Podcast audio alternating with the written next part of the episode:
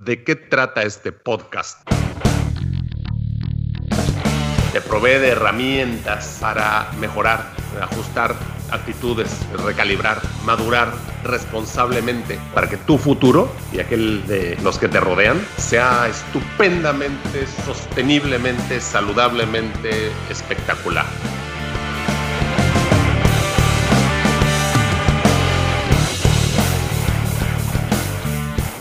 Y creo que no tenemos ninguno, ningún podcast donde hablamos particularmente del litio y considero es tiempo de hacerlo. Como siempre lo he comentado, esto de hacer podcast sobre temas de epigenética, temas bioquímicos, rutas metabólicas, nutrigenómica, es fantástico porque más que buscar tema del que vas a hablar, tienes que quitar muchos temas y escoger la enorme variedad y colección de información que existe. Entonces, el tema de hoy es el litio.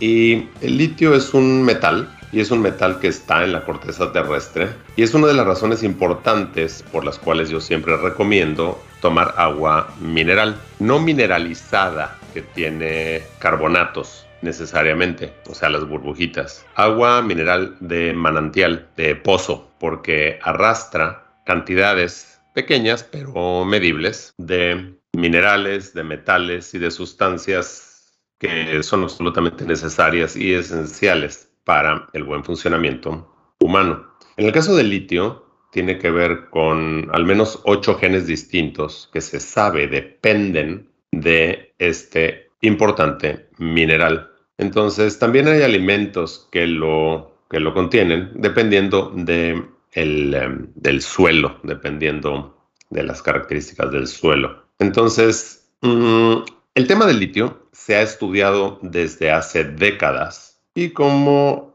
se sabe, en México es una sustancia controlada, solamente se puede obtener bajo receta y el litio que se utiliza es el carbonato de litio, que no es precisamente el mejor o más em, biodisponible forma de litio, por eso es que también las dosis son mucho más altas. En otros países, como en Estados Unidos, se maneja sin receta médica el orotato de litio, que es una forma mucho mejor de mejor absorción biodisponible.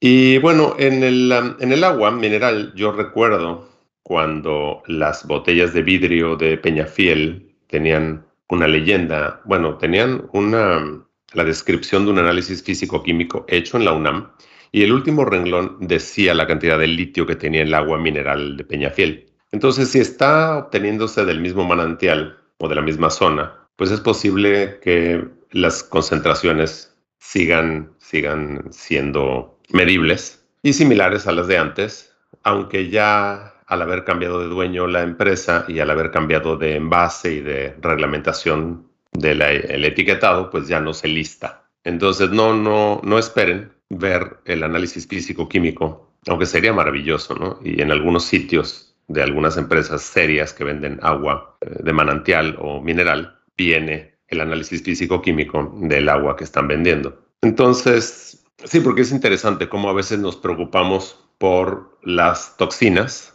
o por los metales pesados como el aluminio que pueda tener, en este caso, el agua, y no nos preocupamos por los nutrientes adicionales en cantidades pequeñitas, llamados oligoelementos, que nos favorecen y que también están tanto en los alimentos como en el agua que bebemos. Entonces, em, en Estados Unidos hay sitios donde se puede, sitios, sitios en línea donde se puede revisar los niveles de litio que pues pueden estar desde menos de un microgramo que es una millonésima de gramo por litro de agua de pozo, hasta por encima de 100 microgramos. Y, mm, eso se ha estudiado desde hace décadas. Y por ejemplo, en, em, en el 89 salió un estudio de 27 lugares distintos en Texas y demostró este estudio que em, en estos lugares, en estos counties con mayor cantidad de litio en el agua, había menores em, crímenes violentos inclusive suicidio. Y han habido muchos estudios que muestran una disminución en el número de suicidios, homicidios, mientras mayor sea la cantidad de litio en el agua que, se bebe. Dice este estudio que normalmente una persona tiene de 2 a 3 miligramos de litio en el organismo, en el cuerpo.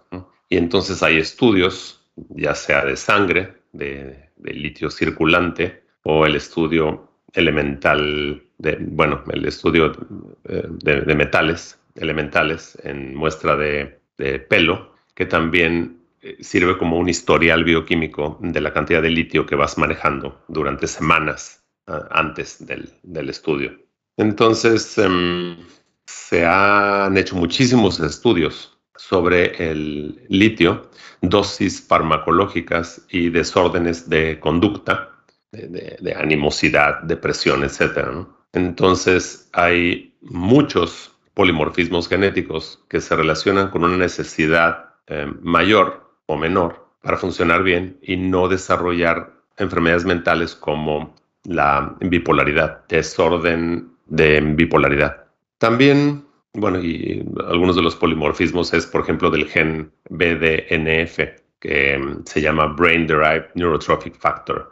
Y también hay otros polimorfismos en el gen COMT que están relacionados con una mayor necesidad de litio. Otros polimorfismos en el gen SLC1A2 y se relacionan con historial en la familia también de desorden bipolar de personalidad o bipolaridad. Entonces, dependiendo de las expresiones de estos genes, de estos polimorfismos, hay menos episodios maníaco-depresivos consumiendo una, dieta adecuada o una suplementación adecuada de litio. También hay genes de transporte de serotonina que están relacionados, o sea, su, su función adecuada está relacionado con una adecuada um, ingesta de litio este tiene un par de décadas estos estudios, algunos de estos. O sea, mi punto es que desde hace mucho se conocen estos temas, pero se han mantenido como al margen de la medicina alópata por distintas razones, sobre todo para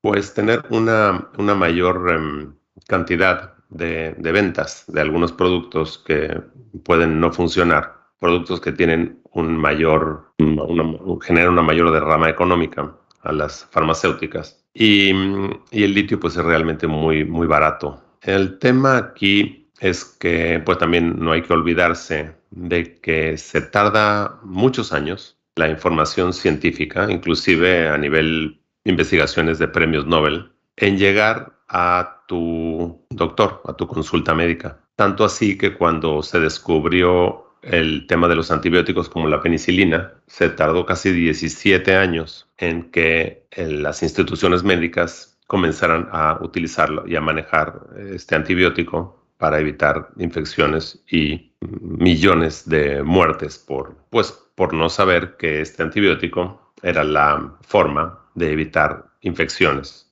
y patologías mortales. Entonces, se tarda la información científica en llegar a los consultorios. Y parte del trabajo que hago a través del Longevity Coach es acelerar este proceso para que la persona interesada no tenga que esperar 20 años o más para tener esta información y para saber si necesita o no, o si tiene un riesgo de em, estas em, condiciones mentales, o inclusive sus propios em, hijos o padres, etcétera, ¿no? ya que hoy es relativamente fácil y barato tener esta información. ¿no? Entonces, hay, por ejemplo, hay un estudio más reciente del 2013, claro, tiene casi 9, 10 años el estudio, es sobre la cantidad de litio y la mortalidad por suicidios en Grecia. Y entonces, eh, efectivamente, con un nivel promedio de litio de 11.1 microunidades por litro, los resultados indican que hay menor suicidio, menor menores tasas de suicidio en los lugares donde el agua para beber tiene mayores niveles de litio. Inclusive hay otro estudio que le siguió en el 2015, esto sigue siendo en Grecia, donde se encuentra una asociación negativa entre la cantidad de litio en el agua para beber y la incidencia de homicidios. Entonces, los resultados de este estudio indican que hay menor número de homicidios en los lugares donde el agua para beber tiene mayor concentración de litio. Entonces, bueno, obviamente como, como muchos de, los, de las sustancias, de, los elementos químicos, la, la dosis es lo que hace al veneno. Entonces, y por eso es que poquito veneno no mata, ¿no? Entonces, la toxicidad del litio de un eh, como, suplemento se sabe, pues, porque en el 2007 hubo un adolescente que tomó 18 tabletas de un eh, medicamento en Estados Unidos que contenía 120 miligramos de litio y entonces em, llegó a la emergencia del hospital, tenía náusea y eso fue lo único que le pasó y unas horas después ya la mandaron a un hospital psiquiátrico. Entonces la dosis de esta persona fue pues alta y aún así no le sucedió gran cosa. Y en otro estudio de la toxicidad del litio en el 2012, que se hizo de los efectos secundarios de dosificación por prescripción de carbonato de litio, el anterior, el del adolescente que tomó 18 tabletas, es orotato de litio, que es el que se maneja en Estados Unidos como un suplemento sin receta médica. Y el estudio que se hizo en el 2012 fue de carbonato de litio con dosis prescritas, recetadas por médicos. Y dice que este, esta forma química, el carbonato de litio, aumentó el riesgo de hipotiroidismo y de aumento de peso corporal. Y también aumentó el riesgo de falla renal en 0.5%. Eh, y este es el que se maneja bajo prescripción en México. Entonces, bueno, eso es alguna de la información en litio y de los polimorfismos. Obviamente que existe muchísima más información. Considero mandar a quien esté interesado en conocer más al sitio de la doctora Amy Yasko, Amy A-M-Y, Yasko Y-A-S-K-O, y lo podemos poner en las notas de em, del podcast. El tema es que imagina un uh, presente donde conoces los polimorfismos genéticos tuyos y de tu familia, inclusive de tus hijos, de tus padres, de tus tíos, etcétera, de tus hermanos, desde temprana edad. Y quien necesite más, pues se le puede dar un poco más de la forma química adecuada o inclusive cambiar el agua mineral o el agua de, que, se, que se bebe para evitar que en décadas se suscite una enfermedad mental que nadie sepa cuidar, nadie sepa curar y que le, le destruya la vida a este familiar. Las enfermedades mentales tardan décadas en su mm, generación, en su desarrollo. Y muchas veces nuestra inmediatez, o sea, la forma en que vivimos el presente, nos afecta negativamente, ya que perdemos la perspectiva de que lo que hacemos hoy, más lo que hicimos ayer, más lo que hicimos antier, se va sumando y da como resultado nuestra salud de mañana. Y no nada más de una manera corta, como lo acabo de exponer en cuanto, por ejemplo, una noche de sueño incompleto o de falta de sueño o de mal, de mal sueño te afecta y necesitas tres noches de un sueño profundo y reparador y completo para neutralizar ese, ese daño. De la misma forma, semanas, meses, años de deficiencias de nutrientes eventualmente necesitan mucho más tiempo de una nutrición adecuada para neutralizar el daño. Pero en ocasiones, como es el caso del, del litio, ya no hay más tiempo y ya no hay forma de regresar a la persona a un estado pre-enfermedad, prediagnóstico. Y me refiero a las enfermedades em, neurológicas y padecimientos psiquiátricos. Entonces, bueno, ahí es donde se junta la parte genética, la parte de nutrigenómica, la calidad de, en este caso, el agua que bebemos y un eventual diagnóstico o no de una condición que, pues con la información correcta, era totalmente prevenible. Los dejo con más interrogantes y esa es la idea. Mando abrazos, sigamos.